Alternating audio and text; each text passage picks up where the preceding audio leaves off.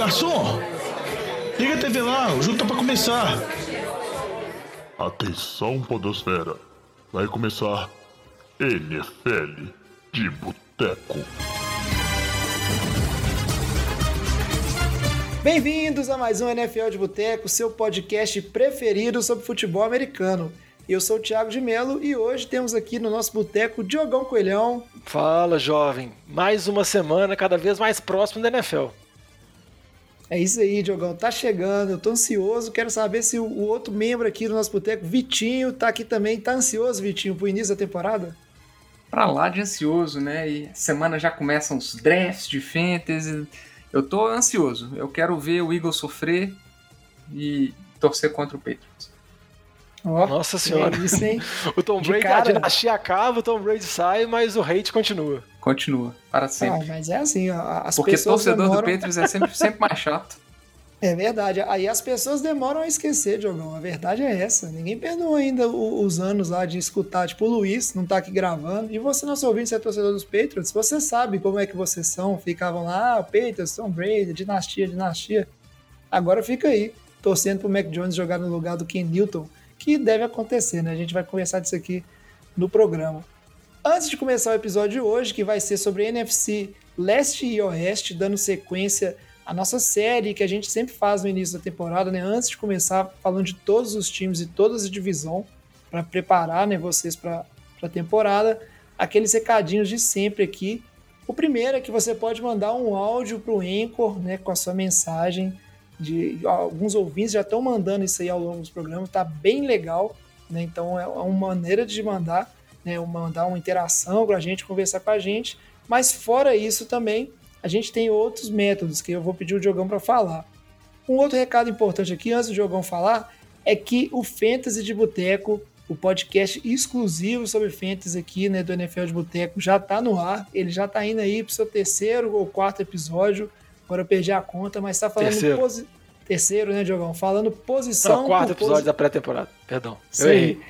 Posição por posição para preparar todos para fazer um draft e mandar muito bem na liga, né, Diogão?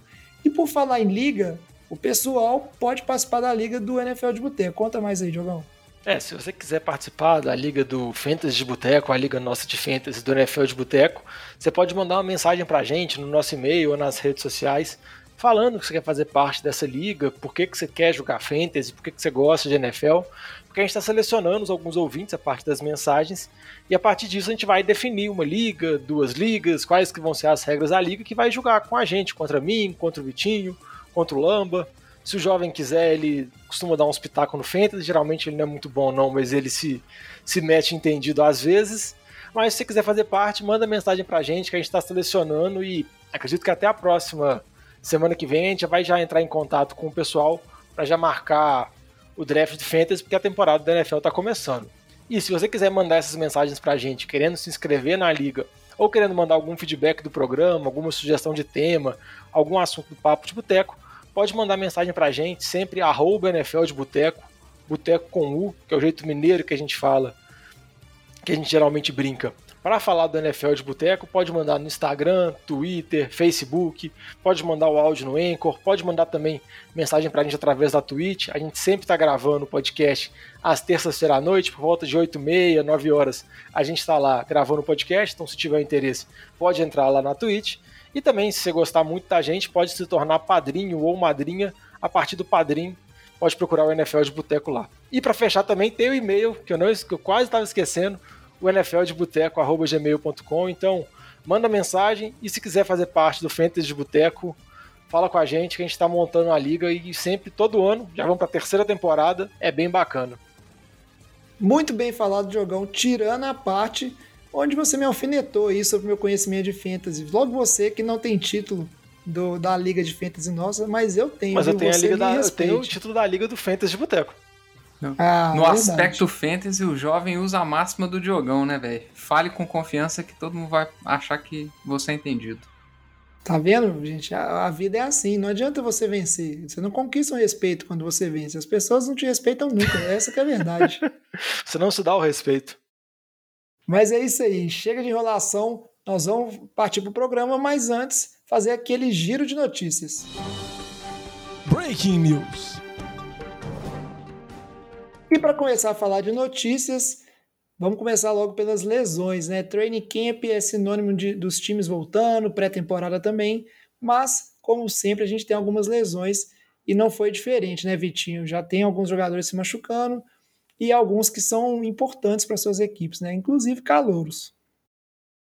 É, a principal notícia aí dessa, dessa segunda semana de off-season aí foi a lesão do Travis Etienne, né? É, ele lesionou no jogo contra o Saints, mas a notícia é, da gravidade da lesão dele saiu hoje, terça-feira, né? É, originalmente ele, ele, lesionou o pé, né? O que eles chamam de é, lesão Lins Frank, acredito eu que seja assim que fala. É, originalmente o pessoal estava dando expectativa de 12 semanas para ele recuperar, mas pouco tempo depois o Jets, o, o Jaguars confirmou que ele vai ter que fazer a cirurgia no pé, deve vai perder a temporada inteira, já colocou ele na injury reserve. É, o que é uma pena aí, porque a gente queria ver como que o Urban Meyer ia, ia usar o, o Travis Etienne nesse ataque novo do, do Jaguars, né? A gente estava na expectativa de entender qual dinâmica que ele queria dar, como que ele usar o Etienne como arma, é, porque foi uma escolha bastante contestada de primeira rodada, né, do, do, do Urban Meyer. É, é uma pena para quem tinha essa expectativa e já coloca mais uma pulga atrás da orelha do pessoal na, das críticas, né, do, do draft, que foi um pique bastante, bastante criticado, né. E outra lesão importante também foi a lesão do, do Carl Lawson, né, o defensive end do, do Jets, também já está fora da, da temporada aí com uma lesão de Aquiles, né. Ele assinou, ele assinou com o Jets, ele é uma contratação do Jets dessa temporada, ele assinou por, por 3 anos, 45 milhões, então foi uma contratação é, de peso, vamos dizer assim, e já perde a primeira temporada aí com esse time de, de Nova York. Não é fácil ser torcedor do New York Jets. E piora, jovem, porque o Jarrod Davis, linebacker também contratado, que veio de Detroit, também machucou. Não deve perder a temporada inteira, mas deve ficar pelo menos uns dois meses fora. Então, o Jets que teve uma mudança na comissão técnica, o Robert Sala lá saiu do seu time de São Francisco, chegou no Jets para tentar implementar uma defesa muito forte. Parece que vai ser bem complicado, porque já vai perdendo peças chaves, peças importantes reforços que trouxe que vão fazer falta. Mas merece, né? Traidor. Abandonou o time. Tô brincando, tô brincando. Eu desejo sucesso, não só para ele, mas com o time dos Jets também. Tá na hora de parar de sofrer. Mas começou, né, com alguns problemas que não estavam, né, dentro das expectativas. Por falar em calor, o Vitinho falou aí do Travis Etienne, um outro calor que muita gente, né, tá doida para ver nessa questão de duplinhas, né? O Travis Etienne veio para fazer a duplinha aí com o Trevor Lawrence é o Jamar Chase, que veio para fazer a duplinha com o Joe Burrow, né, foi draftado ali para ser, né, jogaram junto no college, mas parece que não está tendo muito sucesso ainda nos training camps e, e nas partidas pré-temporada, né, Diogão? O que levanta uma questão, será que a questão do, né, da, da parte do calendário reduzido dos jogos de college na última temporada por causa do Covid, será que os calouros, né, dessa temporada eles vão ter uma temporada aquém, vão demorar para engrenar. O Jamar Chase, que muita tem uma expectativa e por muitos considerado o melhor wide receiver do draft, né? É, ele foi a, a, quinta escolha. Cincinnati fez uma escolha até relativamente polêmica, que muita gente achava que eles deveriam ir com a linha ofensiva, deveriam ter selecionado o Penny Sewell, que também parece que não está tendo os melhores reportes também em Detroit, porque ele era left tackle e agora vai jogar de right tackle e parece que ele não está se adaptando muito bem à posição. Mas o que eu acho interessante, jovem, antes de entrar na questão específica do Jamar Chase, é esse ponto que se levou em consideração. Na temporada passada foi uma temporada muito atípica por conta do Covid.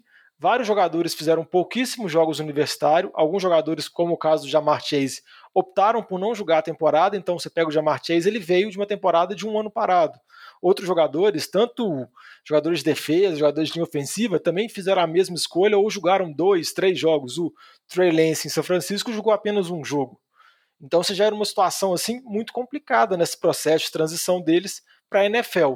Já está tendo uma mudança de nível para o jogo, o jogo do universitário para o jogo da NFL, que é muito mais rápido, muito mais forte, jogadores têm explosão física muito maior. Então tem todo esse período de adaptação e fica mais complicado ainda vindo de uma temporada atípica.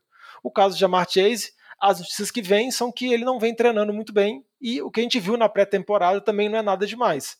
Muitos drops, um jogador que está conseguindo a separação dele ainda, ele ainda é muito explosivo, mas está tendo dificuldades para receber a bola. Isso é tanto reportado pelos, vamos dizer assim, pelos repórteres que estão cobrindo o time do Bengals, quanto também pelo que a gente pode ver na pré-temporada. E é uma preocupação muito grande, porque foi um investimento alto de draft, a quinta escolha, e tinha muita expectativa, como você disse, ver a duplinha Joe Burrow com Jamar Chase.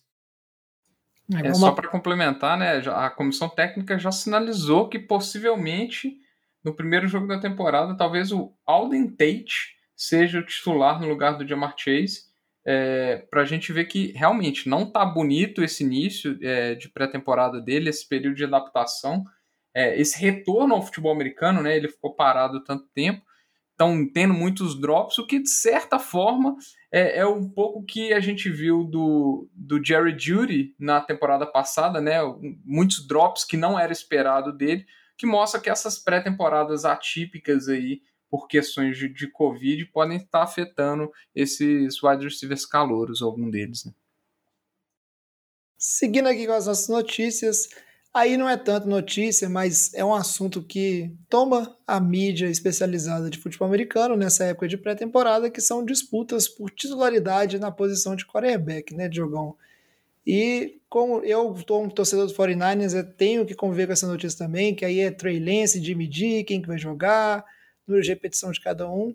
E a gente tem uns duelos até interessantes.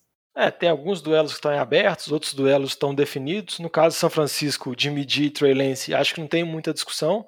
O Jimmy G deve começar como titular, embora a hype, a expectativa pelo Trey Lance só aumenta dia após dia, então acho que já existe uma possibilidade real dele conseguir assumir a titularidade ao longo da temporada, mas parece que o Jimmy G vai ser o titular na semana 1. Outro também que parece que está um pouco definido é a situação de Chicago Bears, que você tem a disputa do Andy Dalton com o Justin Fields, o Matt Nagy falou que o Justin Fields vai ser o titular no terceiro jogo de pré-temporada e o Andy Dalton não vai jogar, indicando que o Andy Dalton é realmente o titular, que vai jogar a semana 1, um jogo bem complicado contra o Rams. Então a gente provavelmente também vai ver o Fields ao longo da temporada, porque ele já mostrou bons momentos e acho que a expectativa de toda a torcida, principalmente de Chicago, é ver o Justin Fields em campo, mas parece que vai começar no banco. Outras é, disputas... Diogão, mas essa, esse ponto aí é o famoso boi de piranha, né? A gente já comentou é isso o sacrifício. O Andy Dalton vai ser sacrificado na semana 1. Para apanhar igual um condenado da linha é. defensiva do Rams e botar o Justin Fields na sequência, é justo. Até porque o Justin Fields tomou uma pancada no jogo contra Chicago que ele não viu o, o defensor vindo e o capacete dele quase caiu em, no Canadá por causa da pancada que ele tomou. Se ele toma uma dessas do Aaron Donald, óbvio que o Aaron Donald vai estar bloqueio duplo ou triplo, a situação não acontece. Mas se acontece isso com o Aaron Donald, provavelmente a carreira dele acaba porque a pancada é absurda. Outro time também, outras disputas também que vale a pena comentar rapidamente é a questão de New Orleans, tem o James Wilson contra o Taysom Hill. A atuação do James Wilson no jogo de segunda contra o Jaguars, que o Etienne até machucou, foi muito boa. Ele te, conseguiu dois TDs, dois passes longos para o Marcus Callaway, foi praticamente perfeito. Foi 9 de 10, se eu não me engano. E o Taysom Hill teve dificuldades, principalmente em terceiras descidas, principalmente em jogadas que ele precisa dar o passe. É uma situação muito complicada. O Champeito ainda não definiu de maneira oficial, mas tudo leva, tudo leva a crer que o James Wilson será o titular. Outro time também que tem a disputa é o Denver Broncos, que tem Drew Locke contra o Bridgewater, eles têm seus altos e baixos. Tem dia que você vê um report que fala que o Drew Locke está melhor, tem outro que você vê que o Bridgewater está melhor.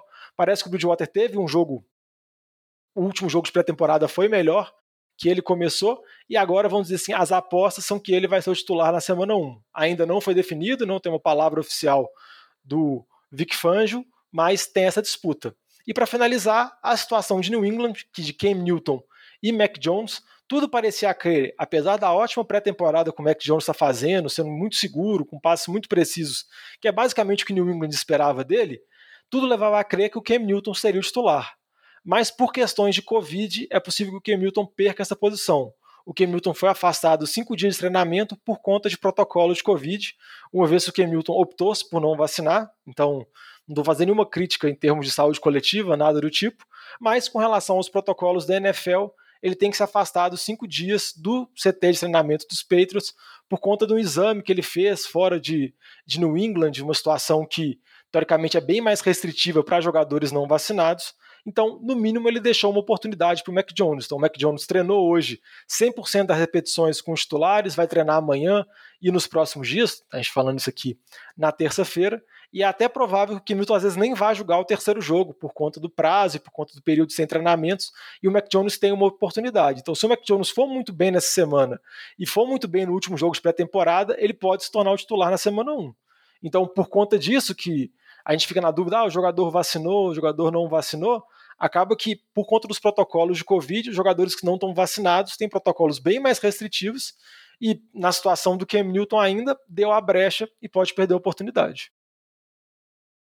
Muito bem, Diogão. Com isso a gente atualiza a questão aí, né, por enquanto, por hora, da, da disputa de posição dos quarterbacks. A gente ainda tem né, mais um joguinho aí de pré-temporada para ter essa uma última chance, mas parece, como você falou, que a maioria das batalhas aí já está bem definida, né, bem sólida. Então vamos seguir agora para o bloco principal do programa, né, falar do assunto que é NFC Leste-Oeste, começando pela NFC Leste. Ô Fábio Júnior, traz aquela porçãozinha de batata frita e uma cerveja gelada para nós. E falar de NFC Leste, né, a divisão mais draga, mais horrorosa, mais vergonhosa da temporada passada, que, por sinal, assim, contraditoriamente, é uma das divisões que mais concentra equipes tradicionais na NFL, né? Se a gente se for olhar, é só time de peso, time com muita história, assim, time com muito tempo de liga, mas não está nas melhores fases, né? A gente começa, vamos seguindo igual sempre do time que venceu, né? E na ordem da classificação da divisão. Eu gostei porque o jovem nem fala, geralmente o jovem fala do melhor time da divisão para o pior. Para essa divisão ele nem quis utilizar o adjetivo melhor, assim, ele Não, só é. falou do time do primeiro para o quarto. Por que, Diogão, o, o, o, vencedor da divisão, o time genérico de futebol de Washington, que venceu essa, venceu essa divisão com sete vitórias e nove derrotas, né? Placar negativo, por assim dizer o que é bem raro de acontecer, né? Isso a gente já viu o time, às vezes, acontece raramente, precisa estar muito ruim a divisão para acontecer uma coisa dessa. Não dá para falar que é o melhor, porque há controvérsia se o Washington, né? Os números mostram o contrário, mas o Vitinho conta para a gente, né, do time de Washington, o que, que a gente pode esperar e se ele era o melhor na temporada passada, se esse vai ser o pior ou não, teve só uma temporada a quem. O que esperar do time genérico de futebol de Washington, Vitor? E com certeza a gente sabe que não dá para esperar um nome decente, né? Que esse nome parece que vai ficar. Esse nome vai, pelo menos vai ficar para essa temporada, né?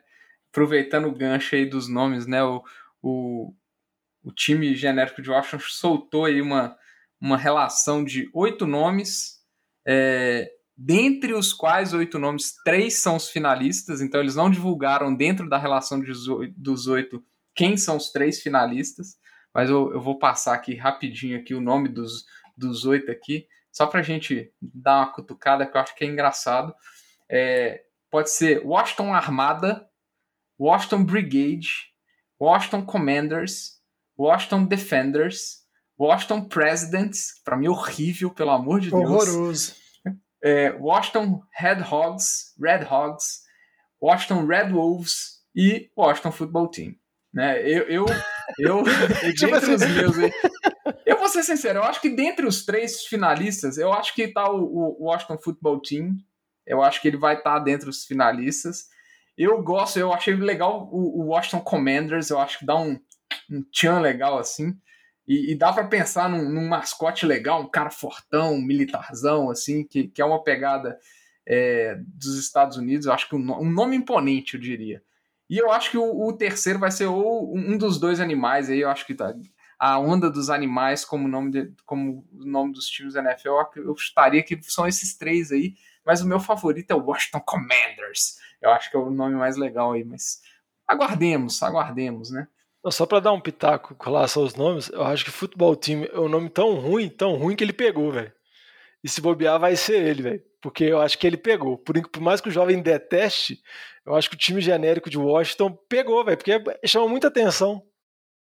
Não, Diogão, não, é, não é chamar atenção. É, é que você acostuma, Diogão. O ser humano acostuma com tudo. Ficou tanto tempo para ter essa eleição de nome que passaram a tolerar o Washington Football Team. E aí você entende pela lista de nome que o Vitinho falou que, pelo amor de Deus, né, tem uns nomes aí que é preferível continuar com o time genérico de futebol de Washington. Mas sim, e aí o medo do cara, né, de cair num nome diferente. Ele, não, vamos votar no, no Washington Football Team aí, que é, pelo menos tá, tá garantido, tá na média. Mas eu, eu gostei do Washington Commanders, tô com o Vitinho, acho que seria um, um nome legal, né, diferente. Sair um pouco da questão dos mascotes aí, dos nomes de animais, tanto o, o Red Hogs aí, ou Red Wolves, né? Não, agora não sei se são esses mesmos, não, são não os dois. lembrado. É. Me, me pareceu um nome, um pouquinho nome de time de high school, sabe? De aquela coisa assim. Nome batido, né? Acho que o Commanders vai ser uma coisa nova aí, diferente na NFL. É, le... só uma observação aí. O, o, realmente dá, dá essa lembra, lembra mesmo, faz essa. É, dá essa lembrança. E Defenders é o nome da, da, do, do time de Washington da XFL. Então eu acho que também ele não deve é. passar, porque, pelo amor de Deus, né, seria ridículo e eu acho que seria altamente criticado, principalmente pelo, pelo que foi a XFL, né, cara? É, falando um pouco do time, né, que venceu essa divisão na temporada passada, é, tiveram algumas alterações interessantes, eu acho que são alterações que melhoram o time. É, a principal, obviamente, a gente tem que falar é, do Ryan da chegada do Fitzpatrick, né, do Ryan Fitzmagic, é, com sua barba cada vez mais imponente, é, substituindo o, o Alex Smith. Então o tal Fitz, Fitzmagic numa. Não, faz, não vou nem falar que disputa, né? Mas na frente do, do nosso queridíssimo Heineken. É, e também a chegada do Kurt Samuel. Acho que são as duas principais chegadas e aquisições do, do time de Washington nessa temporada. O Kurt Samuel, que que é um, um, um wide receiver bem dinâmico, que trabalhou com o Ron Rivera é, em Carolina, né? E, e, são boas aquisições. Eu acho que melhora o time de Washington, principalmente o, o ataque, né? Que foi mais endereçado nessa off-season aí. É, as peças que trouxeram para a defesa são mais peças, além do, do, do, do Jamie Davis não, não trouxeram nada para a defesa. Uma defesa que é uma das, na minha opinião, uma das defesas mais fortes. Aí eu acho que é uma defesa que vai inclusive melhorar. O front seven é um front seven muito forte com, com o Chase Young, que para mim é, é um dos candidatos a, Defensive Rookie of the Year. É um cara muito. É, é um blue chip ali que impacta qualquer defesa e coloca muita pressão nos quarterbacks. A gente viu isso temporada passada, no início, nessa pré-temporada ele já engoliu o Cam Newton, então é, é uma defesa que pode assustar e talvez é, se esse time for para os playoffs, vai ser nas costas dessa defesa, na minha opinião. E que eu acho que pode, pode disputar essa divisão aí com o Cowboys. Vai dar trabalho. O Cowboys quer, na minha opinião, é, é o contrário desse time de Washington. É um time com um ataque poderosíssimo, um dos melhores ataques em termos de nome e peças e de skill positions da, da NFL. É, e uma defesa fraca bem fraca a defesa. Eu não, não acho que o, o que chegou vai mudar da água para o vinho, porque na temporada passada foi uma das piores da NFL. Então acho que é um time que pode disputar e sonhar com a vaguinha de playoffs. É, eu concordo com o Vitinho, eu acho que o time de Washington acaba sendo um time bem mediano. Eu acho que ele não tem muito potencial, mas igual a gente viu na temporada passada, se os outros times da divisão ficarem bem abaixo, deixarem a desejar, ele vai acabar levando a divisão, porque a defesa é muito forte e o ataque tende a melhorar com a presença do Fitzpatrick, né, com o desenvolvimento do McLaurin, que está vindo melhorando ano após ano, o desenvolvimento do Anthony Gibson também, que teve uma boa primeira temporada, mas também é um time que eu não vejo o time chegando a 11 vitórias, 12 vitórias, tendo uma campanha muito forte, não. Acho que vai ter uma campanha próxima de 50% e o título da divisão mais depende de uma, vamos dizer assim, se o Cowboys vai vingar, o Giants vai conseguir evoluir, porque se deixarem de novo a brecha, o time chega nos playoffs. É isso aí. Vamos seguindo para o próximo time, que aí é o time né, do Alex, o Alex que não está aqui gravando com a gente hoje, que é o New York Giants. Terminou em segundo, mas aí também, né, é 6, 6-10, foi uma sequência aí, né? Terminou empatado com o time do Cowboys. O que, que a gente pode esperar do Giants? Será que o Alex vai ter felicidade finalmente com essa equipe nessa temporada, Diogão? Ou não? Ah, se vai ter felicidade, eu não sei, mas eu acho que nessa temporada acho que o Giants chega com uma expectativa e chega uma cobrança para ser melhor. Assim, o time trouxe reforços na temporada, o time trouxe o Kenny Golladay, trouxe draftou também o Kadarius Stone, trouxe o Kyle Rudolph, fez algumas contratações importantes para esse corpo de recebedores, que é um corpo de recebedores que tinha problema, então acho que eles investiram isso para tentar melhorar a vida do Daniel Jones. Tem também o retorno do Chacon Barkley, que machucou no primeiro jogo da temporada passada, então é a principal arma ofensiva do time ele está de volta agora. Resta saber como que ele vai estar. Tá. Tem algumas expectativas se ele pode demorar algumas semanas para retornar ou se ele vai retornar já de cara na força máxima na, na semana 1. E eu acho que essa é a expectativa para o Giants. O time teve alguns altos e baixos na temporada passada. Em alguns momentos da temporada passada, o time conseguiu mostrar bons avanços da defesa, só que o ataque ficou claudicante. Então eu acho que muito do foco do Giants nessa temporada tá com a evolução do Daniel Jones. Eu acho que é um momento decisivo, ele já está indo para a terceira temporada dele, e eu acho que o Giants já vai começar a avaliar se realmente ele é o QB de franquia ou se vão ter que procurar outras opções. Porque, por mais que a gente fique tratando como meme, tem aquele fato da corrida dele ter caído, ter tomado o teco do Gasparzinho, até o site da NFL colocou aquilo como uma apresentação geral dos QBs, assim, acaba pegando um pouco mal pro Daniel Jones. Mas a gente tem que ter essa expectativa. Acho que o Giants está na disputa de divisão, uma divisão fraca, como o Vitinho já comentou, nenhum time é supra-sumo de nada. E a gente fica na expectativa agora, se o Giants vai conseguir essa evolução. Outro ponto que eu acho interessante também, que vale a pena destacar com relação a essa off-season, é que pelo menos os treinamentos foram movimentados. Né? A gente teve treinamento que teve briga entre ataque e defesa, que o Daniel Jones foi tirado lá do meio do montinho, que jogadores de ataque saíram brigando com jogadores de defesa. Teve também alguns treinamentos onde o, o Joe Judge, o treinador, ele segue aquela linha do daquele filme, Coach Carter, aquele treinador linha dura assim, que bota os jogadores para correndo, ida e volta, fazendo aquele sacrifício de correr o campo inteiro sem parar.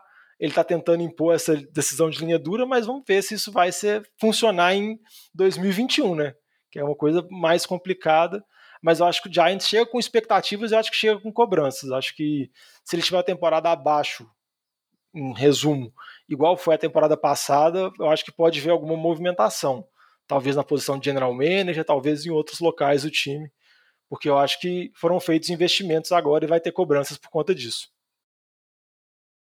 O problema do Giants, Jogão, é que o conjunto da obra é ruim, sabe? É, é um time tão cheio de problemas em, em todas as áreas e, e, tem tantos buracos que mesmo com a melhor aqui, a melhor ali, acho que o, o Daniel Jones ainda não é o, o, principal problema desse time dos Giants. Seria, tipo assim, o principal problema se o resto do time tivesse ajeitadinho e tal. Concordo com você que talvez o, o tempo dele acabou, né? Se ele não mostrar né, nada a mais nessa temporada, continuar com os problemas lá de sofrer fumble toda hora, qualquer hit que ele toma ali, né? Não tem presença, né?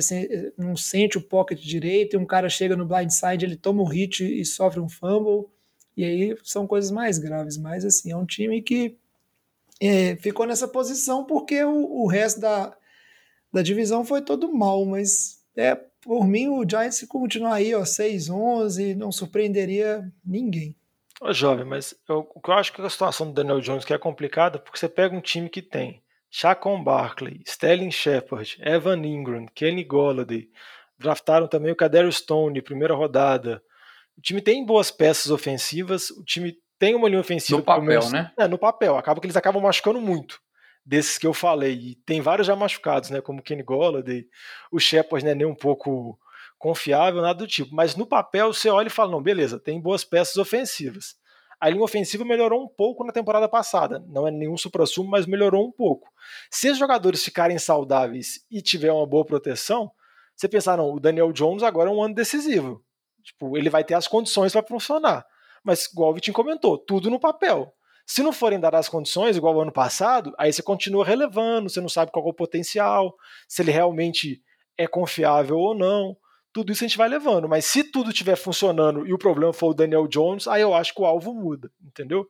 Por isso que eu acho que acaba que pode ser um ano decisivo para ele em si.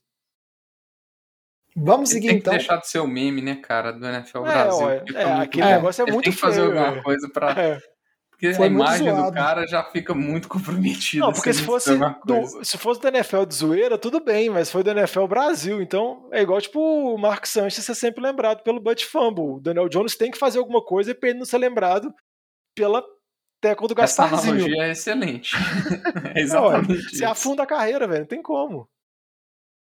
Vamos seguir então o próximo time da lista aqui, Dallas Cowboys, que ficaram também em 6-10, mas como o Vitinho bem mencionou, é um time que tem um ataque muito poderoso. Na temporada passada a gente teve a lesão do Dak Prescott, que apesar dos pesares e de todo o ódio, né, da questão pessoal que o Lamba tem contra ele, ele conseguiu o contrato, então a, a, parte do Dak Prescott, que sempre assombrou aí Dallas nos últimos dois anos, da questão de, do contrato que ele queria, tomar tag, não tomar tag, isso aí são águas passadas, ele está aí ganhando seu dinheiro e uma expectativa de ficar saudável. A gente está indo para o segundo ano né, do, do ex-head coach do Green Bay Packers, né, o Mike McCarthy, que não teve um ano bom na temporada passada, principalmente depois que é, depois que ele perdeu né, o Dak Prescott, mas a questão que o Vitinho bem destacou, a parte defensiva do time, ela foi horrorosa. O McCarthy que trouxe né, uma comissão técnica nova com ele, querendo corrigir esses problemas de defesa,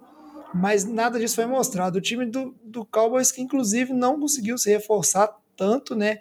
A maior peça aí, a mais esperada é o linebacker aí, o Mika Parsons, que tá vindo aí, né, como um bom prospecto de, de draft, mas ao mesmo tempo não tem nada assim que a gente possa, a gente falou de, ah, no papel é bom, que possa confirmar que esse time dos Cowboys é, esteja aí, tenha resolvido o seu problema, né, no lado defensivo da bola oval. O que a gente pode esperar é um time que vai marcar muitos, muitos pontos, provavelmente, com esse bom ataque que tem, né? E o Dak Prescott, que apesar que o Lambo odeia ele, ele é um bom quarterback, ele consegue ser bem explosivo e vai saber explorar bem esse jogo aéreo com esses ótimos recebedores que o time tem. Mas, ao mesmo tempo, deve ser um time que vai tomar muitos pontos. Então, eu tô ansioso para ver jogos dos Cowboys, que tem tudo para ser um dos times mais emocionantes de assistir na temporada. Ponto para todo lado, e muito passe também, e passando de, de várias, né, 400, 300 jardas, com certeza, o deck press quase todo jogo aí. Então vai ser bem interessante como entretenimento, e tem tudo, na minha opinião, para levar a divisão, porque consistência ou não, acaba que time com ataques muito fortes, eles acabam fazendo a pontuação diferente, é, tipo assim, o score o suficiente aí para ganhar a divisão. A gente sabe o tanto que a liga é ofensiva hoje em dia, né? Boas defesas conseguem fazer a diferença, mas no final o que tem levado os times aí a, a classificar para os playoffs são ataques explosivos. Só fazer um, um comentário, né? É, o ano passado o Dex sofreu aquela, aquela fratura horrorosa no, no, no, tornozelo, né? E isso aí foi o, vamos falar assim, o ponto principal aí da, da recuperação dele no off-season. É, inclusive, para quem está assist, tá assistindo Hard Knocks, eu, eu assisti só o primeiro episódio, é, o Hard Knocks começa ali com, com a cena do, do, do tornozelo do Dak Prescott, é, só que ao longo do. A, a gente está vendo na off-season, e inclusive retratado né, nesse primeiro episódio do Hard Knocks, é, que ele está com um problema no ombro, né? Ele está com um problema é, no ombro dele que está limitando ele na, durante toda a off-season. É, e o Adam Scheffer já, já, reportou que possivelmente ele não vai tá estar 100% recuperado ao longo da temporada. Então isso é um ponto de preocupação, na minha opinião, porque se a gente olhar o início da temporada passada com o Dak Prescott, é, o ataque de Dallas ele estava um ataque altamente focado para o jogo aéreo, né? O que ele tá, eles estão fazendo essa transição do jogo terrestre focado no, no Zeke para o jogo aéreo com a chegada do, do coordenador ofensivo é, novo, que eu esqueci o nome dele, o Diogão vai saber de cabeça aí. É, o, e só que preocupa, porque a gente não sabe até que ponto que eles vão querer colocar essa pressão em cima do, do, do ombro do, do, do, deck, né? Então é, é, um ponto de atenção, ele já está limitado durante toda essa off-season, nos, nos, training camps é, e, e, nos trabalhos de com bola e, e com o time. É, então é um ponto de atenção, na minha opinião, porque a gente já viu problemas de ombro em, em QBs recentemente, né? A gente não sabe qual é a extensão do, do problema que ele está no ombro.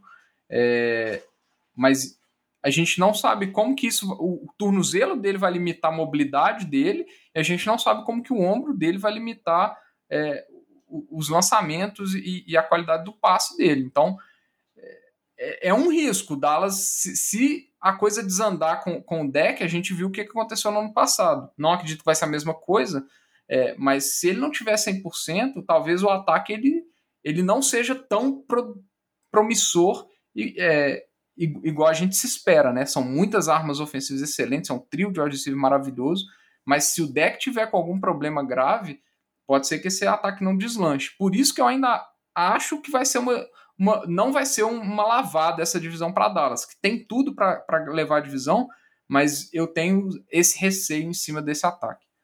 E só para complementar, o coordenador de ataque é o Kellen Moore, que foi durante muito tempo o QB reserva de Dallas, e desde que ele assumiu, ele realmente foca em jogadas de passe. E um receio que o Vitinho, para complementar também, um outro receio que tem que ter é que além da lesão que o deck teve na temporada passada, a linha ofensiva de Dallas não é mais tão dominante igual era antes, e na temporada passada conviveu muito com lesão. Óbvio que agora alguns jogadores voltaram, mas não é aquela posição que a gente tinha antes como top 3 da NFL, a melhor da NFL, e muitas vezes tendo uma, duas reposições, assim, a ponto que se perdesse um jogador não fazia muita diferença. Agora, vamos dizer assim, está mais fino, está mais complicado. Então, acho que eles precisam ter uma boa linha ofensiva, precisam ter um deck minimamente saudável, porque, igual o jovem comentou, a defesa não tem muita expectativa sobre ela, apesar de que parece que vão ter muitas mudanças com relação. A chegada do Dan Quinn já trouxe pelo menos uma mudança de acordo com o último jogo de pré-temporada que eu vi, e se a gente pensar, é uma mudança até muito doida, porque há um ano atrás, os linebackers de Dallas, que eram o coração da defesa, eram o Leighton Van Der Esch, escolha de primeira rodada, e o Jalen Smith, que até recebeu um contrataço depois, eram tido como um dos mais dinâmicos da NFL.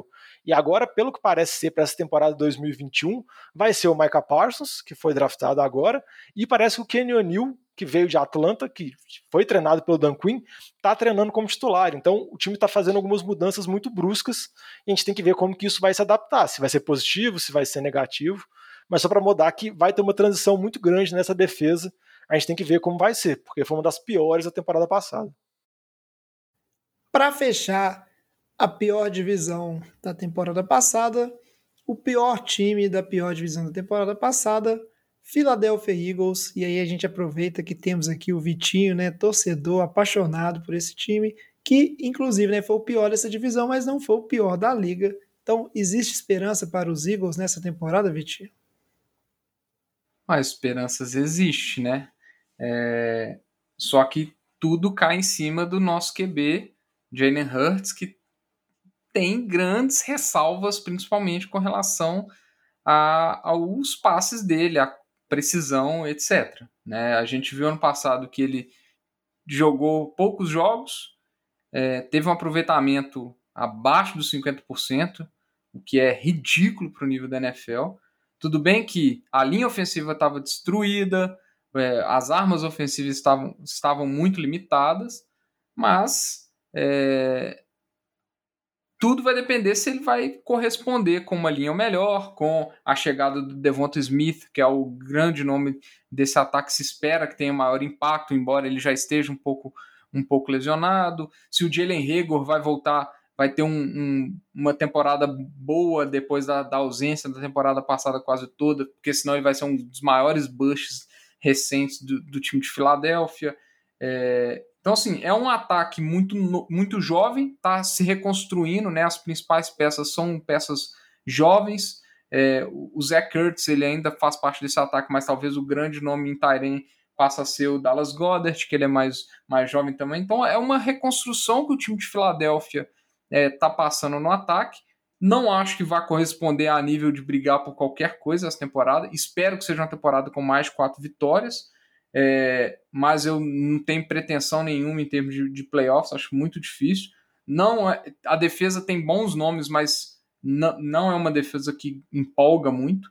É, tem suas grandes deficiências é, que geralmente são muito abusadas pelos times que, que jogam contra. É, então, assim, tem que ver o que, que o treinador novo, com o QB novo, com. Vamos falar novo porque jogou muito pouco temporada passada, com armas ofensivas novas que ou calouro, ou que não, não jogaram quase na temporada passada também, vão fazer nesse time. Eu acho que vai ser uma. uma o Jalen Hurts tem que mostrar serviço, ele tem que fazer alguma coisa. Ano que vem o Eagles tem. É, duas a três escolhas na primeira rodada, dependendo de como o Carson Wentz vai jogar no time de, de Indianápolis. Então, assim, eu acho que vai ser um.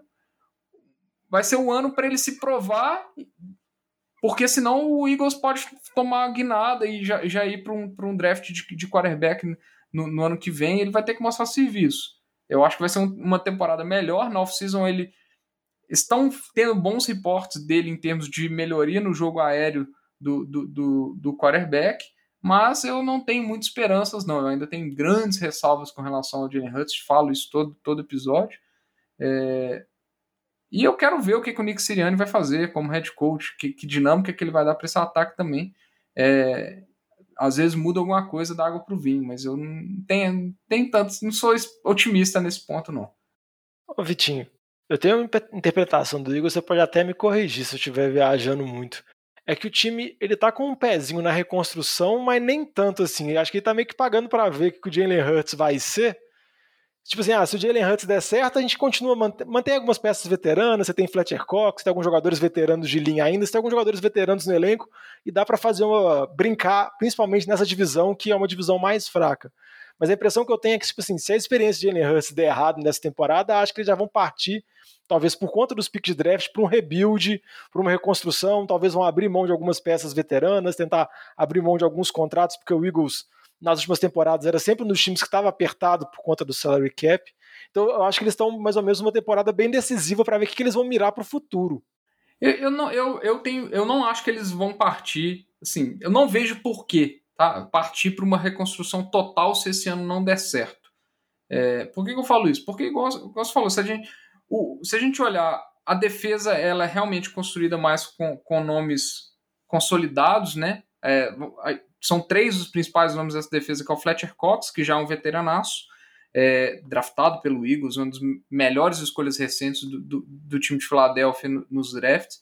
É, o Brandon Graham, que é, que é um, o, DE principal do time ali, e o Darius Slay como, como o melhor corner do time, que não foi tão bem assim na temporada passada, mas é, espera ser o grande nome dessa secundária. Basicamente são esses caras.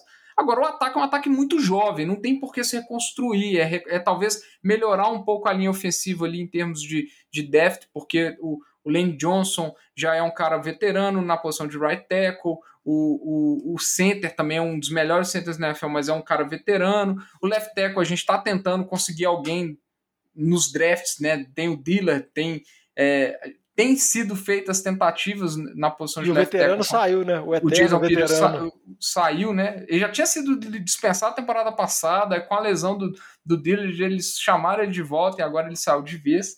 É, então, assim, eu, mas tem peças jovens, sabe? Eu não, eu não vejo o time fazendo uma reconstrução. Se, vamos imaginar que o time consiga. Pensa, não vou colocar o. Pensa num QB nível Joe Burrow, por exemplo, que não era um cara que na, no draft, antes da, da temporada do Joe Burrow, ele não era o, o, o prospecto número um, assim, ele não, às vezes não era nem o, a tirando aquele não era ano sensação, ele, ele não era a sensação, né? Mas, mas, em uma, em uma temporada ele virou a sensação e teve boas performances, né? É, então, se o Eagles, se acontece, se aparece um cara desse nessa próxima temporada do college, é, o Eagles ele tem capital para subir no draft ou, ou arriscar alguma coisa e fazer movimentação. E aí eu tendo um time que tem uma linha ofensiva boa, que talvez precise de algumas peças para dar profundidade, eu tenho um ataque jovem, eu não vejo por que simplesmente fazer uma reconstrução completa. É, eu não acho, eu acho talvez a peça que falte ali seja o quarterback se não corresponder nada. E é uma oportunidade boa que o Eagles vai ter ano que vem.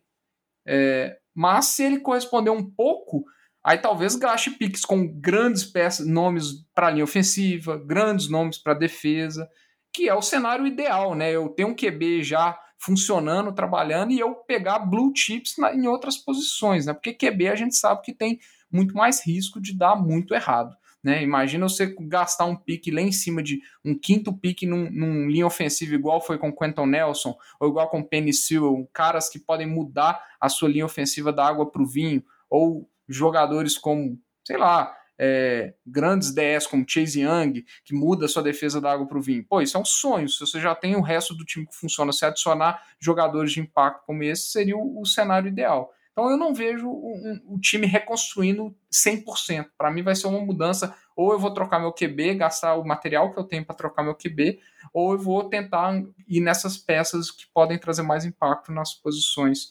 Então, vamos falar assim, como mais deficitárias ou mais veteranas no time ali, para a gente dar continuidade no trabalho.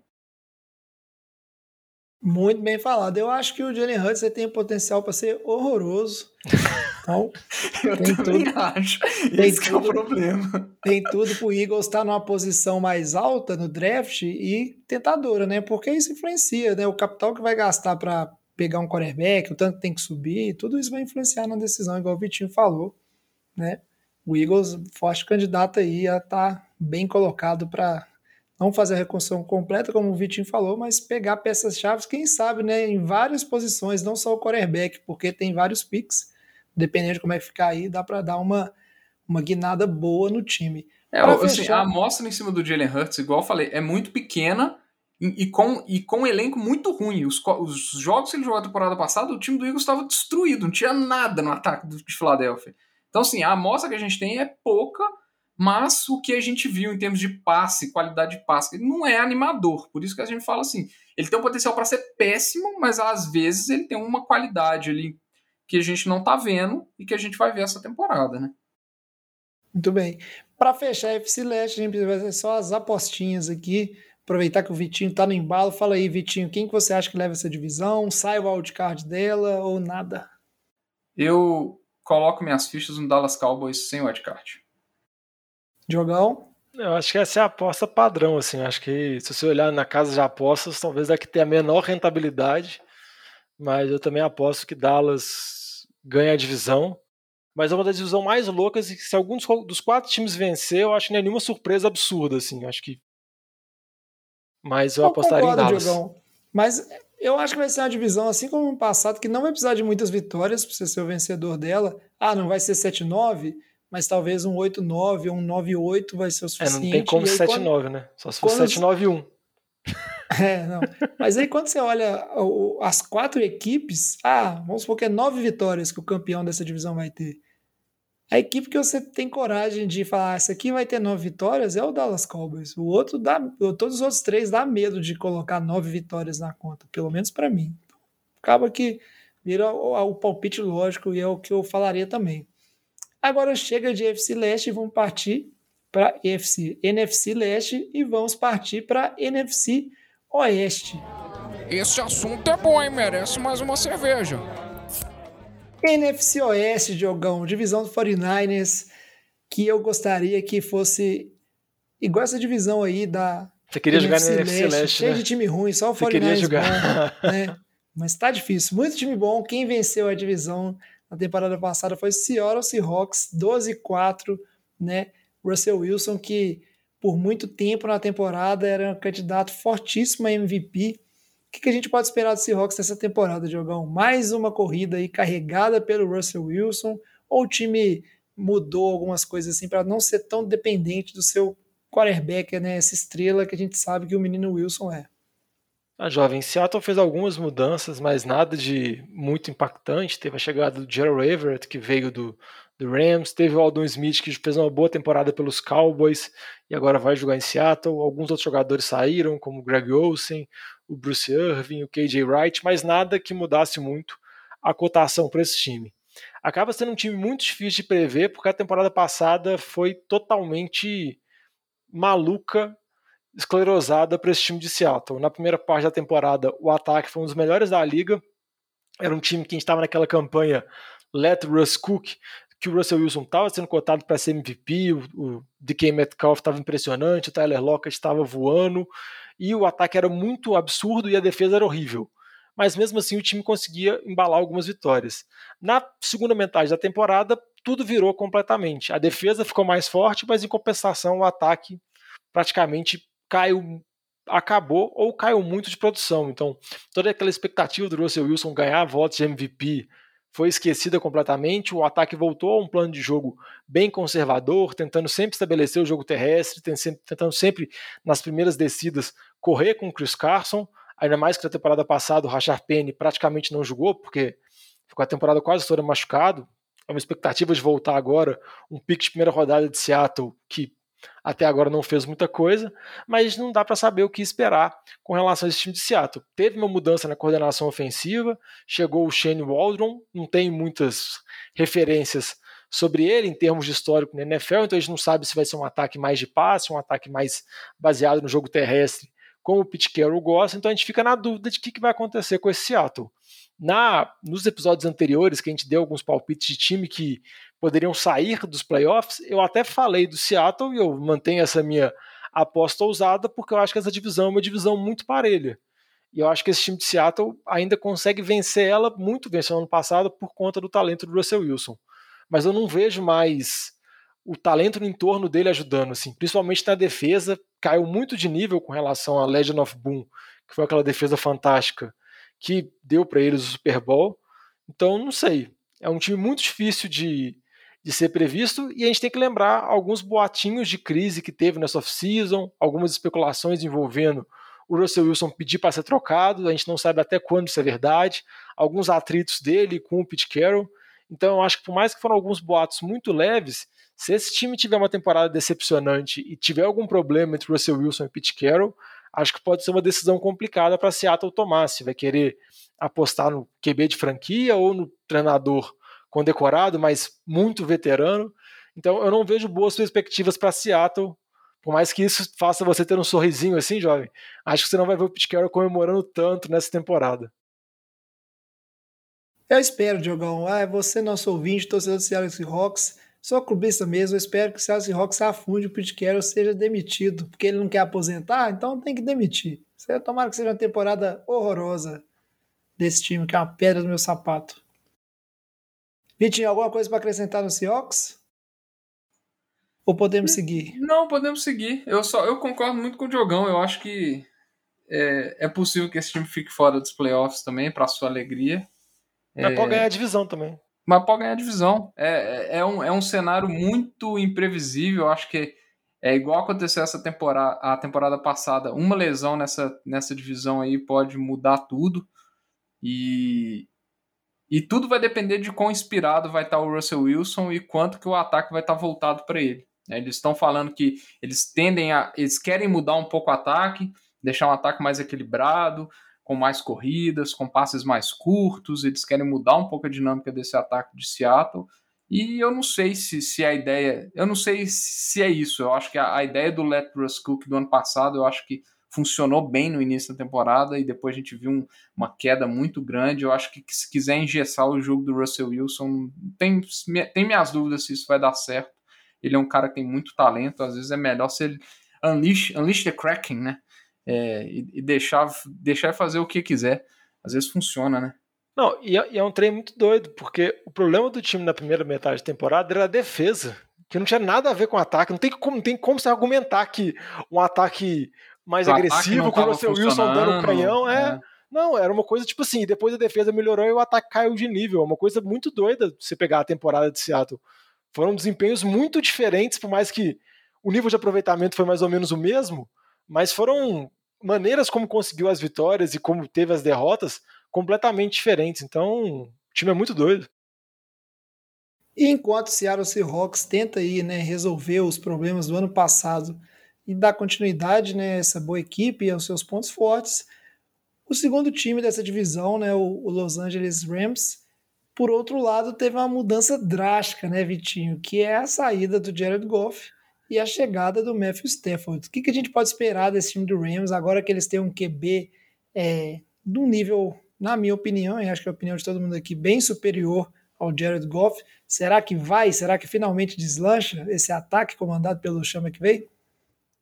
É, eu, eu compacto dessa sua opinião aí. Eu acho que o Stafford é um, é um QB muito mais talentoso do que o Jared Goff.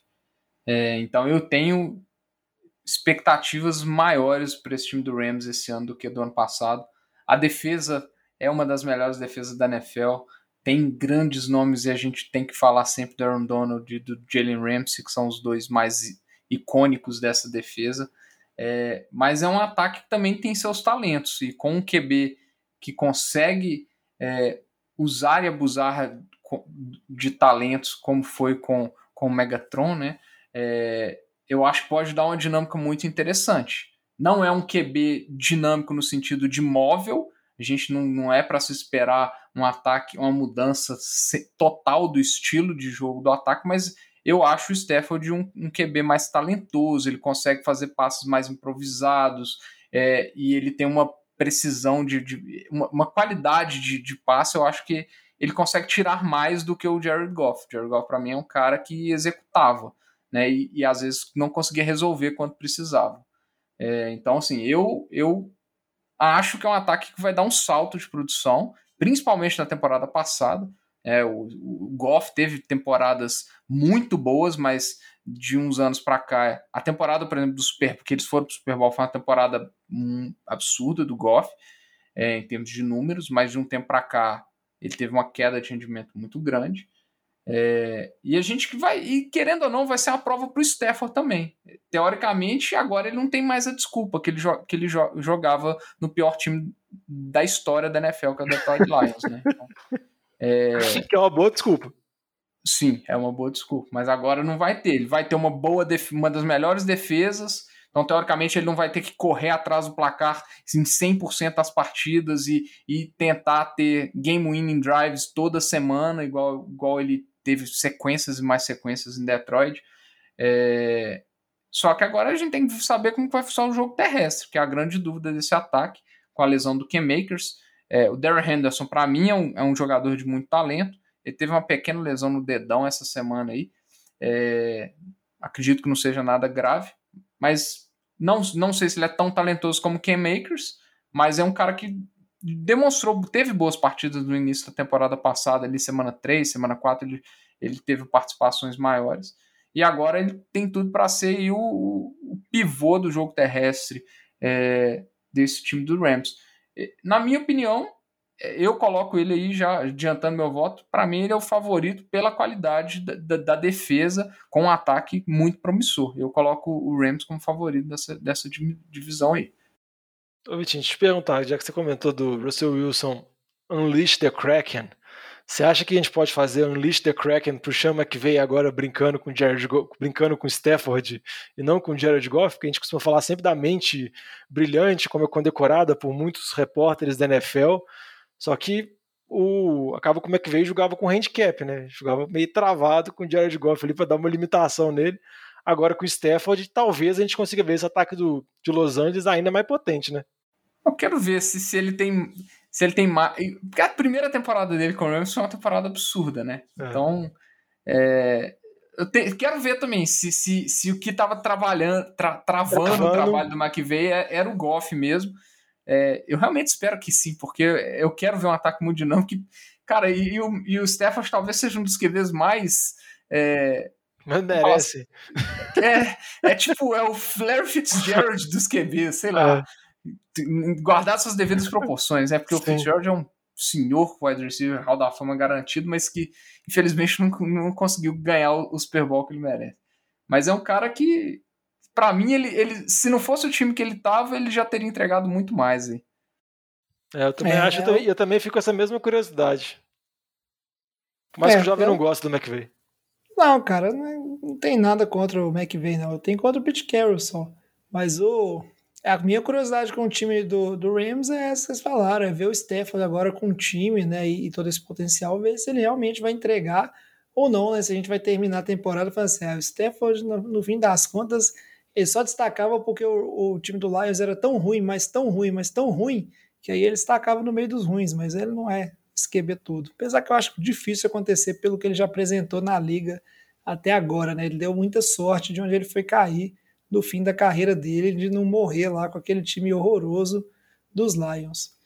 Seguindo aqui, a gente tem que falar de Arizona Cardinals, ficaram 8-8, bateram na trave, né, Vitinho? Quase, quase, quase conseguiram se classificar para os playoffs e vão seguir aí nessa disputa, assim, né, no, nessa tentativa de chegar em uns playoffs na época aí de, né, na época pós Kyler Murray, né, Diogão? Tô chamando o Vitinho aqui, mas é o Diogão que vai falar pra gente do Cardinals. É, eu vou falar do Cardinals. O Cardinals fez algumas movimentações tentando reforçar ainda mais o elenco. Eles trouxeram o James Conner, trouxeram o AJ Green, que veio de Cincinnati, trouxeram o Rodney Hudson, que veio do time de Las Vegas, que é um dos melhores centers, trouxeram o JJ Watt também, veio de Houston, o Malcolm Butler. Várias contratações pesadas, assim. Óbvio que perderam alguns jogadores, como o Kenyan Drake, que foi para Las Vegas, e o Fitzgerald, que aparentemente aposentou, porque ele saiu de Arizona, até agora não acertou nenhum time. Não falou abertamente que aposentou, mas também não falou se vai jogar na próxima temporada ou não, se pode voltar no futuro. E outra saída importante também é o Patrick Peterson, um dos principais jogadores da secundária de Arizona por muitos anos, mas muito veterano. Mas o time fez todas essas movimentações, mas assim como o time do Giants, eu acho que esse time de Arizona ainda tem uma pressão ainda maior sobre eles. Na temporada passada a gente falava, brincava muito sobre a hype com a Arizona, porque era, vamos dizer assim, o patinho feio da divisão, o time que podia ser a sensação, que podia fazer alguma gracinha. Começou até bem na primeira metade da temporada, chegou a liderar a divisão, mas o restante, a segunda metade não foi tão boa, principalmente depois o Kyler Murray teve uma lesão, ele perdeu um pouco de mobilidade, o ataque caiu muito de produção, teve muitas dificuldades e sinceramente a gente não viu ainda a hype que era vendida desse ataque de Kyler Murray, Cliff Kingsbury, que era um ataque muito dinâmico, um ataque de college para NFL. O Kyler Murray ainda está indo para a sua terceira temporada, é muito jovem, mas eu acho que as expectativas são altas sobre ele e são altas sobre o aproveitamento desse time. Então eu acho que é o time que não sei se é o patinho feio da divisão, mas é um time que vai ter uma cobrança para pelo menos chegar como wildcard. Por mais que seja uma divisão muito complicada e você pode ranquear os quatro aí da forma que você quiser, é muito difícil, é muito parelho, mas eu acho que a cobrança em cima de Arizona, por causa das contratações, a chegada do DeAndre Hopkins, toda a expectativa que tem sobre esse time, eu acho que vai ficar mais forte para essa temporada. E eu acho que se o time deixar a desejar, não tiver uma temporada para ir para os playoffs, eu acho que a situação pode complicar principalmente para o Kingsbury. Porque acaba que quanto maior a expectativa, maior a cobrança. Infelizmente não tem como. E sobre a Arizona criou muita expectativa. O time dos Cardinals, Diogão, concordo com você. E dos times de divisão é o que me dá a sensação mais de que está indo para o all-win, né? Temporada após temporada, o time está investindo bastante, fazendo movimentações ousadas, confiando. Aproveitar o que... contrato de calor, né? Exato, que esse momento do contrato de calor do, do Murray é a hora de tentar conseguir alguma coisa e vamos ver, né? Então a busca aí é por mínimo, eu, por baixo, uma vaga nos playoffs. Eu acho que se essa temporada, a lógica, a divisão é muito difícil, mas se nessa temporada esse time ainda não chegar nos playoffs, já vai começar a ter algumas críticas mais pesadas em relação, né? Toda essa essa fase, nessa né, organização, o treinador, o head coach, o Kyler Murray do Cardinals, porque a divisão pode ser difícil que for, o investimento é grande da mesma forma, e aí você quer ver esse time conseguindo chegar, né? E 8-8 pro talento, né, pro elenco que tem, parece que realmente é, é, baixo. Mas é um time que tem lá seus problemas do lado defensivo, alguns problemas inconstantes também. Temporada passada a gente teve o Murray lesionado, uma parte dela, e aí parece que ele caiu bastante, né, os números dele na parte da temporada que ele foi lesionado. Então a gente tem que observar. Não, o, essa divisão, só para fechar, os quatro times têm expectativa de chegar aos playoffs. E isso é uma situação que pode até acontecer, mas a probabilidade é praticamente nula. É muito baixa. Então, igual na divisão anterior que a gente estava falando, tirando Dallas, qualquer um dos outros três times chegar aos playoffs já seria uma baita campanha. Assim, todo mundo do Giants, de Washington ou de Filadélfia ficaria bem feliz. Seria uma ótima temporada do time. Só Dallas que tem a cobrança por conta do restante da divisão. No caso dessa aqui, os quatro times têm. Os quatro times têm cobranças. Para ser considerado uma temporada boa, eles têm que vencer a divisão. E é uma divisão muito difícil. E obviamente algum desses times vai ter uma temporada decepcionante. Meio que matematicamente não tem como fugir disso. Então, resta saber qual time que vai ser. E por falar em temporada decepcionante, quem teve uma temporada decepcionante ano passado foi o São Francisco 49ers terminaram 6-10, né, Diogão? Mas foi um ano de muitas lesões, né? Então, um ano bem complicado para o time aí, vindo de uma derrota no Super Bowl, mas ainda assim era um elenco muito forte. Teve muita lesão, teve muito problema, né? E, e pegando também as suas principais estrelas. E ainda assim, o 49ers é um time que conseguiu arrancar lá suas vitórias, né?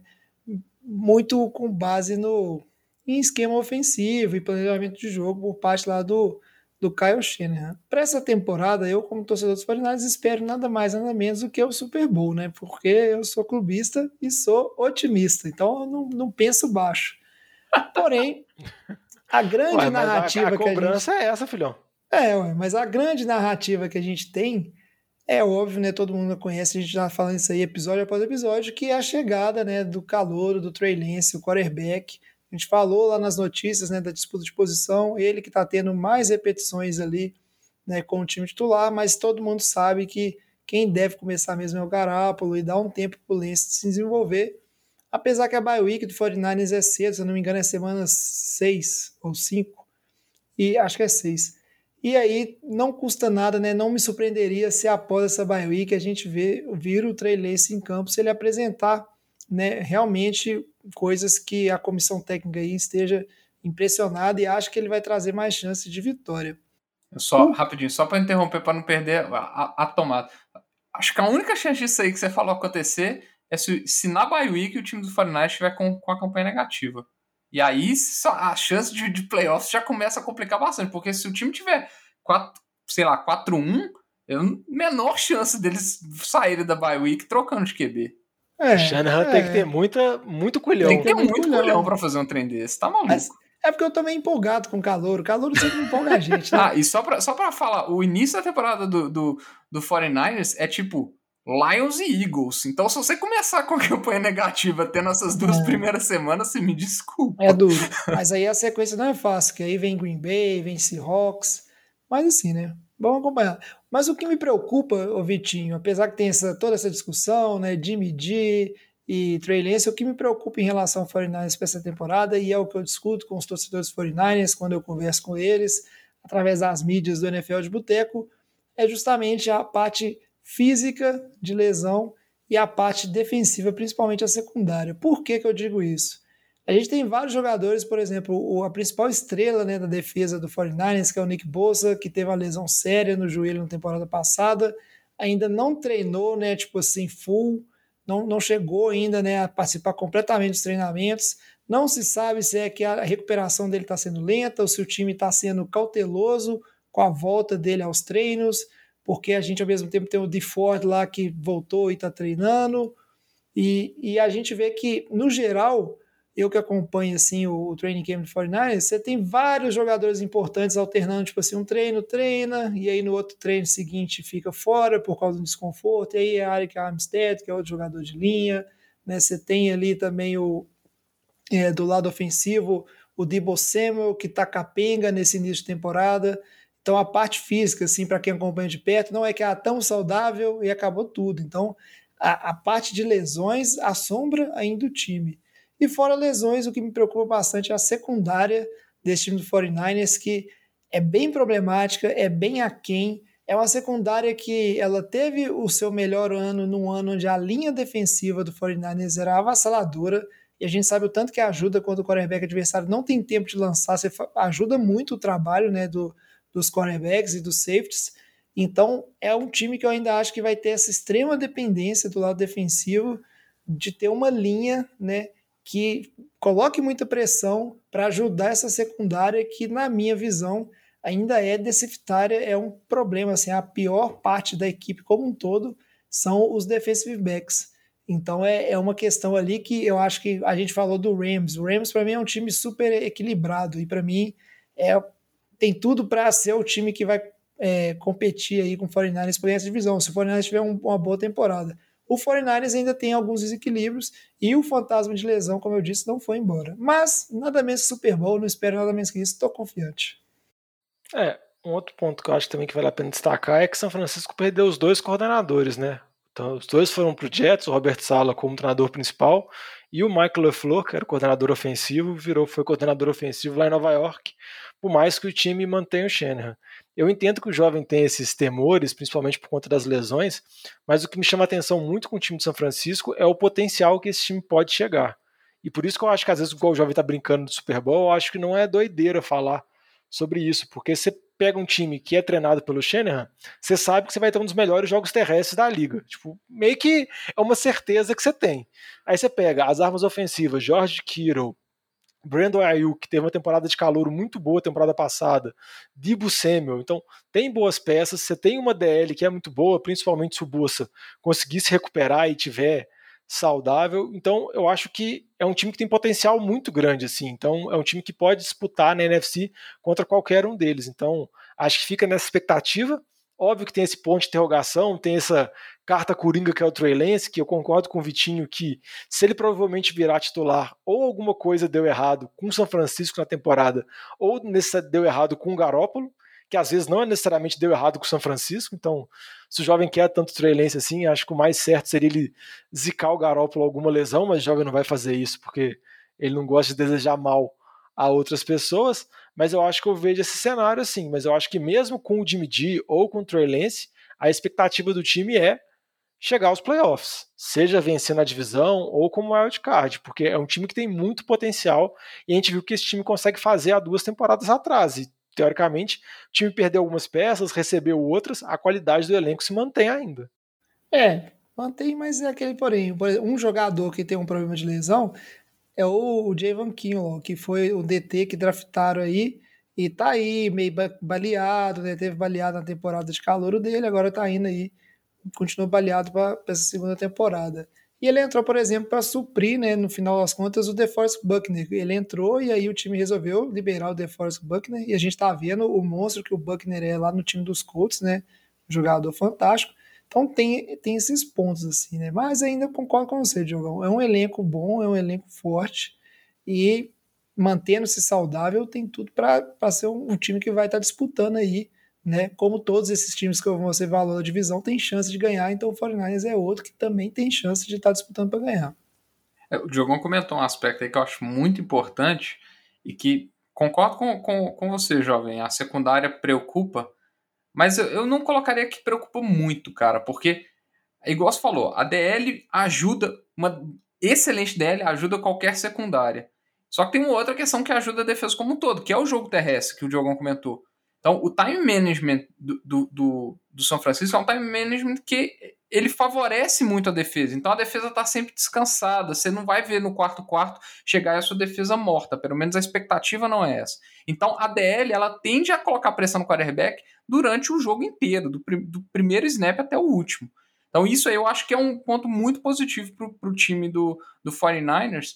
É, e que, é assim, eu vejo um time com realmente potencial de, de playoffs de Super Bowl, tem potencial, e agora o lado de lesão ele preocupa, assim como preocupa qualquer time. Assim, eu acho que tem que ficar atento, mas é um, tendo todos esses jogadores é, em condição de jogo, é um time que vai dar trabalho para qualquer um, é, seja para Tampa Bay, seja para Green Bay Packers, vai, vai ser um time que vai dar muito trabalho, não, não tenha dúvida. Agora, se perguntar para todos os torcedores de São Francisco, eu acho que todos se perguntar assim, qual contratação que faltou, eu acho que talvez um certo médico dos Chargers aí resolveria o problema. Precisava, né? Quem, quem sabe ele deu uma injeçãozinha marota, perfurar o pulmão do Jimmy G. Não, que é isso, cara. O Jimmy G, que na verdade todo mundo espera que em algum momento da temporada, não que ele vai tipo romper os ligamentos e ficar fora, mas pelo menos perder um, dois jogos ali com algum desconforto, tem tudo para acontecer, gente. É, a gente sabe. Agora, sim, é, essa, essa discussão de medir Trey Lance, é, eu acho que é o único problema. E se, se vamos, vamos imaginar que o Trey Lance tem o potencial o Patrick Mahomes. A única diferença que eu vejo entre os dois é que o 49ers ele deu tanta coisa para subir no draft e draftar o Trey Lance que essa conversa de off-season, de ah, o, o Shanahan querendo cravar que o Jimmy G é o, é o QB dele. E pode ser, pode ser que o, Jimmy, que o Trey Lance nem entre nessa, né, nessa, nessa primeira temporada. Na off-season, essa na, na temporada, né? Na pré-temporada, eu não acho que ele está fazendo bons lançamentos, eu acho que estão alguns passos bem questionáveis, bem passos de calor mesmo. Mas eu acho que a conversa ela não é positiva para o time. Essa questão, assim, a, a torcida querendo o Trey Lance, o técnico querendo cravar o Jimmy G, e aí coloca pressão no Jimmy G, o Trey Lance está ali, a gente não sabe como é que ele tá. Isso não é positivo para o time, cara. Eu acho que a única diferença, porque quando o Mahomes foi draftado lá pelo Chiefs, não tinha pressão nenhuma, ninguém tinha a menor expectativa. O Kansas City, ele chegou porque chegou, draftou porque draftou, não tinha sabe, ninguém ficou cobrando o Andy Reid de colocar o Patrick Mahomes como titular. Eu acho que isso não vai, vai acontecer diferente essa temporada, querendo ou não. É, pode ser que seja simplesmente um backup de segurança para o Jimmy G, mas eu acho que vai ter cobrança. Um jogo ruim que o Jimmy G tiver duas interceptações, já vão criticar, vão cobrar Trey Lance, não sei o quê. Então, assim, eu acho que essa. Eu acho que é, o único, é um ponto também de atenção. A, a, a conversa do lado de fora ela não pode interferir dentro do, do, do do time ali. Eu acho que tem que ter esse cuidado ali, a, a comissão técnica vai ter que ter esse cuidado muito grande com o time. Concordo com você, Vitinho. Com certeza essa aí vai ser uma narrativa a mais nessa temporada do 49ers aí, que vai estar tá assombrando, né? Por outro lado, igual você falou, é um time que consegue criar situações confortáveis, né? não só para sua defesa, mas para o seu quarterback também. Então, o de medir ele vai ter que corresponder só nos jogos aí que o negócio desandar. E aí, com certeza, né, se ele não corresponder, a pressão vai ser grande. Não, na verdade, o Jimmy G está numa situação nem um pouco agradável para ele. Que qualquer vitória vai ser colocada nas costas do elenco e do Shanahan. E, e ele, ele, vai estar é tá fazendo obrigação. Da... Ele é. é obrigação. E o alvo de qualquer derrota vai ser ele.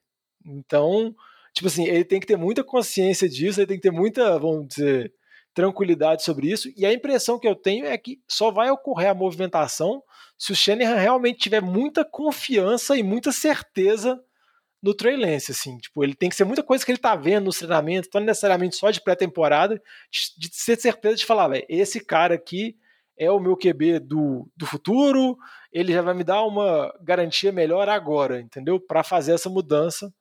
Mas é uma situação bem complicada. Pro Jimmy G, o que ele tem que pensar, se eu fosse ele, é, velho, eu tenho que jogar bem, que se eu jogar bem, eu consigo arrumar um time para mim ano que vem com um bom contrato, já troca estendendo. Ele tem que pensar isso, de tem que tentar capitalizar, que se ele faz uma boa campanha, ele pode render mais uns aninhos na NFL. É, a gente vai acompanhando, tô ansioso, só de ficar falando aqui de 49ers, já fico nervoso, mas a gente precisa fechar aqui. E para fechar, NFC Oeste, a gente vai direto para as apostinhas. Eu já vou adiantar, eu sou clubista mesmo, 49ers campeão dessa divisão, é óbvio, né? Não vou fazer esse palpite, mas eu coloco aí o Los Angeles Rams como wildcard, para mim, é o, dos times todos, é o que chega mais equilibrado, né? A não ser que aconteça alguma coisa é, errada com esse time na temporada aí. É o time que tem uma defesa muito boa e tem um ataque também bom, consistente, com boas peças, e agora com o Matthew Stafford ganha uma dimensão super interessante. Seattle Seahawks eu acho que vai desandar, é um time que está na corda bamba ali, balançando para ter uma temporada ruim faz tempo, e é o Russell Wilson que está segurando a onda desse time. E o Cardinals, o Diogão chamou de patinho feio da divisão. Eu não diria isso, mas acho que entre esses times aí é um time que fica ainda um pouco aquém e também não colocaria como wildcard. E você, Vitinho? É, eu vou, vou, ser um pouco mais ousado aqui, porque eu concordo com o que o Diogão falou também. É uma divisão que tudo pode acontecer, qualquer um pode ser o primeiro, qualquer um pode ser o último. É, eu acho a, a, disputa vai ser muito franca nos jogos dentro da divisão. É... E só um rapidão, Vitinho. E o que é engraçado é que tem, tipo, alguns que são. São Francisco tem muita dificuldade contra a Arizona, se você pegar nos últimos anos. E São Francisco espanca Los Angeles. É. Tipo assim, você tem algumas que são discrepantes ainda entre os confrontos, então é muito parelho. E, e na realidade eu acho, eu acho improvável o, o seed número um sair dessa divisão exatamente por causa disso. A divisão muito difícil, eu acho pouco provável um time ganhando, sei lá, cinco dos seis jogos de, dessa divisão. Eu acho que vai ser, vai ser bem disputada mesmo. E aí eu tô colocando minha aposta no Rams, igual eu já tinha falado, eu acho que o Rams leva a divisão por pouco, eu acho que passa São Francisco como wildcard.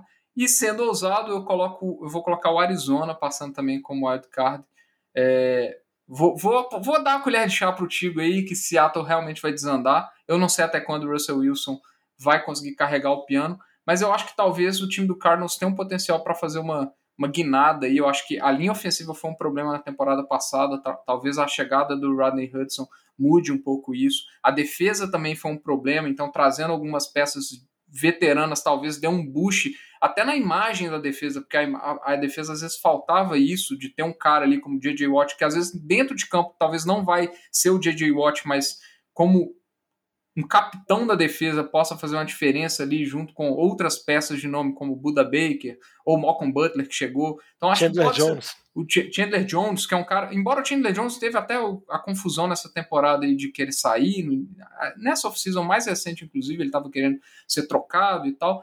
É, e eu acho que tem bons calouros nessa defesa, que às vezes precisam de. Se esses caras aparecerem, né? O, o Isaiah Simmons, que foi draftado na temporada passada, que não jogou nada, ou, e o Evan Collins, também como linebacker, se esses caras apresentarem um pouquinho de, de, de serviço, talvez essa defesa melhore bastante. Então eu, eu ainda aposto que essa chegada dessas peças ainda pode dar uma guinada nesse time aí.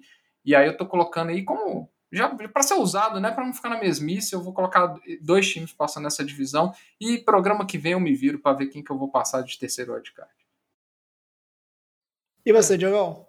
É, o Vitinho roubou a minha ousadia no palpite, que meu palpite é exatamente igual ao dele. Eu acho que o Rams vence a divisão, primeiro porque eu acho que é um time mais equilibrado, e segundo que se eu continuar elogiando São Francisco, o jovem vai ficar muito insuportável, então, pela qualidade do programa e pelo bem dos nossos ouvintes, eu tenho que tomar essa decisão, assim, vamos dizer assim, com esse viés, então eu acho que o Rams vence a divisão, eu acho que São Francisco vai como wildcard, mas muito parelho, e, nem o Vitinho falou, por mais que possa não ser a melhor escolha matematicamente, colocar três times numa divisão muito parelha, porque eles vão se bater, eu ainda quero ver, eu acho que esse time de Arizona tem potencial para se desenvolver, e eu acho que o time de Seattle tem, vamos dizer assim, potencial, entre aspas, mas para não evoluir, para regredir.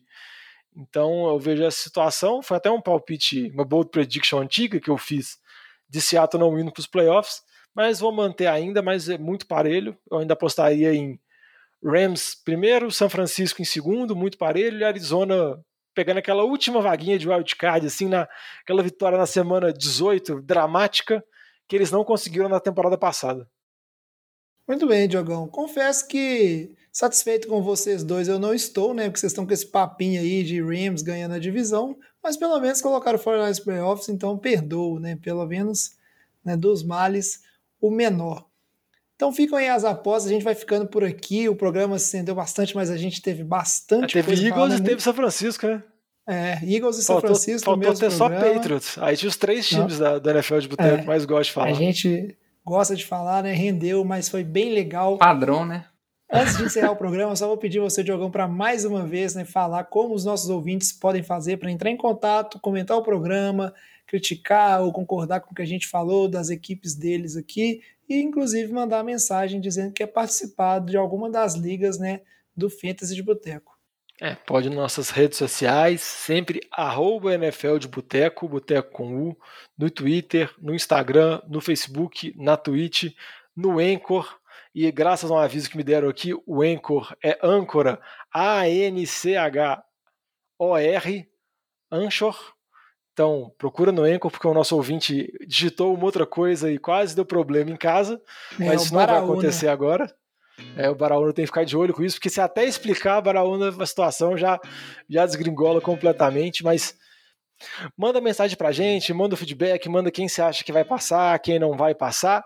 E se você tem o interesse em participar das ligas do Fantasy de Boteco, que é as ligas que a gente faz do NFL de Boteco voltado para Fantasy, se já participou de ligas de Fantasy Football, se não participou, manda uma mensagem para a gente nas redes sociais falando por que, que você quer participar, por que você quer fazer parte da liga, porque eu e o Vitinho vamos estar selecionando alguns ouvintes, obviamente não tem como selecionar todos, porque a gente tem que tentar bolar um número de ligas que a gente consiga jogar e participar para ser divertido, mas também qualquer coisa a gente faz, às vezes tenta montar uma liga só com ouvinte, a gente tenta pensar em possibilidades, tenta organizar as pessoas, mas manda uma mensagem para a gente que a gente está tentando organizar isso na próxima semana, porque a NFL está voltando, graças a Deus, e o draft, que é o momento sagrado do Fantasy, tem que ser feito. Então, escuta o Fantasy de Boteco e se tiver interesse, manda uma mensagem para a gente. É isso aí. Muito obrigado, Jogão. Muito obrigado, Vitinho, pelo programa de hoje. Obrigado a vocês, nossos ouvintes que nos acompanham. A NFL está chegando, está na portinha já, estamos animados e vamos juntos para essa temporada. O NFL de Boteco vai ficando por aqui. Traz a saideira, fecha a conta, passa a régua e até semana que vem. Falou. Valeu, galera.